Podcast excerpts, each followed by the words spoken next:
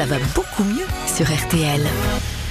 Et justement, je vois que vos messages arrivent déjà. Alors bah écoutez, on va y aller direct, hein, plus une minute à perdre, Jimmy. On commence tout de suite C'est parti. Allez, c'est arrivé, tiens, par, euh, par email. Je vais prendre celle-ci.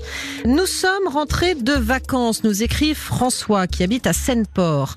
Je me suis pas mal baigné à la piscine et à la mer, et comme chaque année, je reviens avec une otite de baignade. Est-ce qu'on peut éviter cette otite, et si oui, comment faire? Déjà, moi, je croyais que l'otite, c'était pour les enfants. Eh ben ouais, mais là c'est une otite de baignade, c'est une otite Ah. un peu particulière. Alors il faut bien comprendre que vous avez dans l'oreille un petit conduit qu'on appelle le conduit auditif externe au bout duquel on a une membrane qu'on appelle le tympan.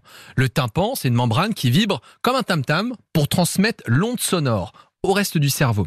Il faut bien comprendre que l'otite de baignade, c'est tout simplement l'otite du conduit auditif. C'est donc une otite externe. Ce n'est pas le tympan qui s'infecte qu'on peut avoir notamment chez les enfants. Ok, mais comment est-ce qu'il peut s'infecter avec de l'eau? Parce qu'on n'a pas d'otite euh, de douche, par De douche, exemple. Exactement, bah effectivement. Alors plusieurs facteurs peuvent favoriser l'apparition d'une otite. Dans un premier temps, l'eau de la piscine n'est pas forcément très propre. On Ouais. fait parfois pipi dedans, il y a Ouais. les enfants qui se baignent, et donc forcément, eh bien cette eau va stagner dans l'oreille et favoriser la pullulation microbactérienne. Donc il est plus risqué de se baigner dans une piscine que dans la mer, par exemple. Le premier facteur, c'est donc là où vous baignez. D'accord. Mieux vaut se baigner dans l'océan que dans la mer, que dans une piscine, que dans une eau stagnante dans la boue. Évidemment, ça marche pas. Et il y a d'autres facteurs comme ça qui peuvent favoriser Complètement, le fait d'avoir de l'eczéma au niveau du conduit auditif. Vous savez, quand vous avez la peau très sèche, Mm. eh bien, on peut avoir la même chose à l'intérieur. Puis enfin, des facteurs anatomiques. Le fait d'avoir un tout petit conduit assez étroit, notamment chez les enfants, mais Ouais. aussi chez les adultes, fait que l'eau va stagner et s'infecter. Même chose si jamais vous avez un petit bouchon d'oreille. Vous savez, la cérumen.